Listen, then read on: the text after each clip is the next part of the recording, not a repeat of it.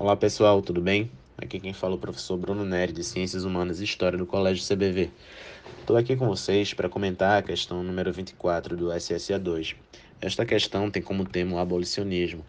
Pessoal, ela pede o seguinte: leia os quadrinhos a seguir.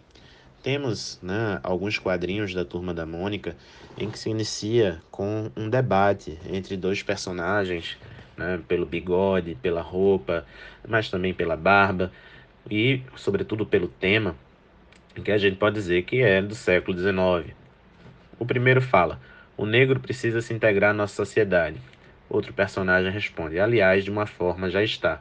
E a partir disso se desenrola os quadrinhos mostrando exatamente algumas questões em relação à alimentação, à música, também ao vocabulário. Nessa parte a gente tem exatamente uma crítica à violência, né? Existente dentro do, da, da escravidão no Brasil.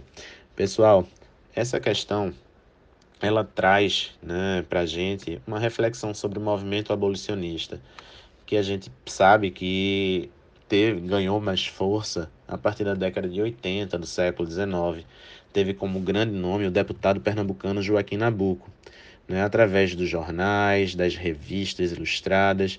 A campanha abolicionista fez bastante pressão, ao ponto que o processo de fim da escravidão já se arrastava, mas foi de fato a partir do movimento abolicionista que culminou em 1888 com a assinatura da Lei Áurea.